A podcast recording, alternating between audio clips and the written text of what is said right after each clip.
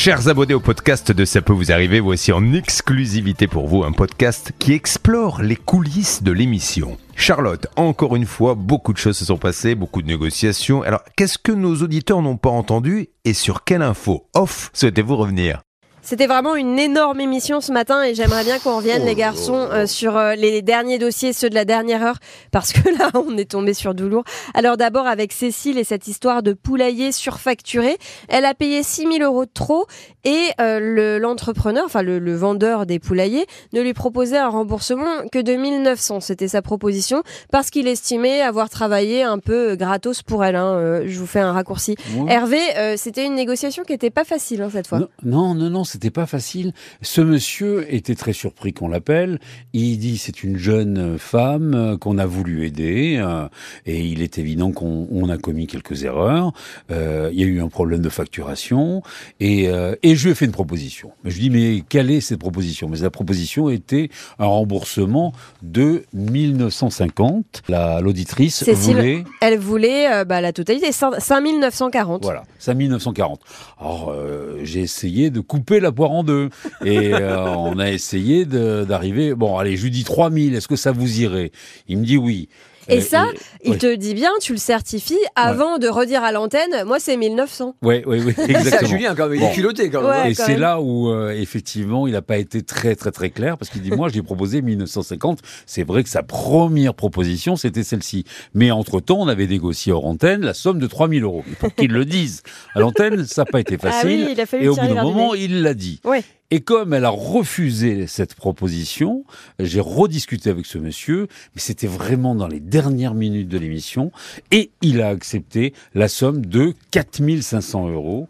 Et là, c'était vraiment, euh, c'était beaucoup mieux et c'était beaucoup plus acceptable de la part de, de notre auditrice. Là, on peut dire que c'est une négo qui est assez exemplaire parce que finalement, chacun fait un pas vers l'autre et tout le monde est content. Oui, il y a toujours un peu de regret, mais pourquoi vous nous appelez? Pourquoi? Il y, a, il y a toujours cette, cette frustration. Alors, il l'exprime souvent hors antenne aux négociateurs, à l'antenne un petit peu moins, mais euh, le Là, gars me le dit, cas mais vous Ouais. rend- ah oui, oui, oui, Monsieur Du- euh, Dupin Oui. me dit, voilà, bon, c'est tout juste s'il s'il me dit pas, c'est pour vous faire plaisir que je le fais, je le fais un peu à contre-cœur. Mais à partir du moment, on, on- ben, c'est-à-dire qu'on insiste, nous, on a besoin d'un résultat. Moi, je voulais m'approcher de la somme que souhaitait notre auditrice, donc c'est pour cette raison que je lui ai mis un peu la pression. Après, je lui dit oui ou non, et il m'a dit oui. Donc euh, après, on l'a annoncé dans les dernières minutes de, de l'émission. C'était une, situa- une, une négociation éprouvante. Ouais. Mais pendant que je faisais ma négociation avec ce monsieur, j'entendais Bernard qui se faisait traiter de tous les Ah noms. oui. Donc je me suis dit, quelque part, je suis pas si mal loti que ça. Alors, il dit que c'est pour nous faire plaisir. Bon, moi, petit mot personnel, mais je pense surtout qu'il s'évite une procédure judiciaire dans laquelle il n'avait pas beaucoup d'écrits, même si on, on croit en sa bonne foi et sur le fait qu'il a fait des travaux gratuitement. Mhm. Tant qu'il n'y avait pas d'écrits, ça jouait un peu en sa défaveur. Enfin bref, en tout cas, tout est bien qui finit bien. Et moi, je suis super contente pour Cécile et pour ce monsieur qui se sort de ce problème en s'évitant une procédure quand même. clair. Euh, toi, Bernard, donc effectivement, c'était un petit peu plus costaud pour toi, un petit peu plus musclé, hein, Ouais. avec Monsieur Blanchery, le couvreur de Jean-François qui avait abandonné le chantier. Tu t'es fait insulter?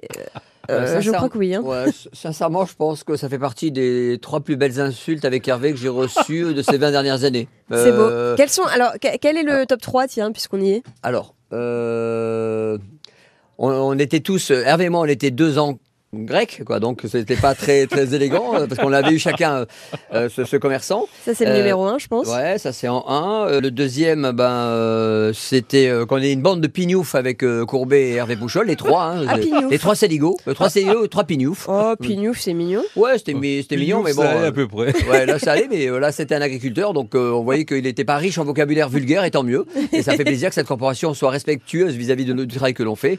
Mais je crois que lui, il fait vraiment partie des top 3. Je sais même pas si je vais pas le mettre en 1 parce que j'ai quand même euh, des choses à vous dire quand même qui sont. Parce que c'était des tapettes c'est ça? Bah, non, on était tous une bande de tapettes. Ah. déjà, voilà. Une Julien est un gros con, ça vous l'avez compris. Je pense que Mm. c'est clair. hein, Julien l'a bien utilisé euh, tout le long de la matinée, donc c'est bien un gros con. Nous, on est tous des tapettes, mais ce qui est moi, qui était la totale pour nous, c'est de dire un, vous êtes des pourris. Ouais. Ça, c'est, il me l'a bien dit.